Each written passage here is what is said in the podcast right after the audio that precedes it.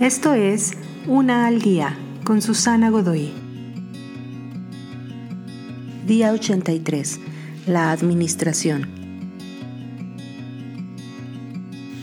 Resulta difícil reconocer cómo el mundo creado nos conecta con el Creador. Estar asombrados por las montañas y océanos, celebrar su belleza y conmoverse por su aliento de inspiración y no querer proteger este templo de adoración para nosotros mismos y las futuras generaciones. Algunos dicen que es tonto imaginar que podemos tener algún impacto real en la naturaleza. Algunos más apuntan que la creación nos fue dada para nuestro propio y egoísta beneficio.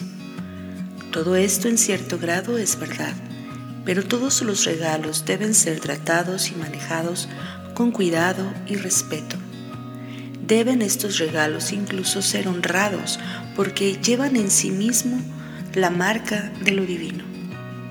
Así que a la vez que reconocemos el poder y la fuerza de la naturaleza y nos beneficiamos de sus recursos, ciertamente también podemos tomar medidas para dejarlo como lo encontramos.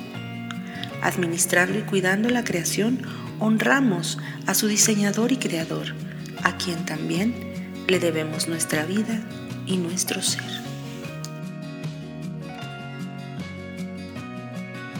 Te invito a seguirme en mis redes sociales Facebook, Instagram y YouTube.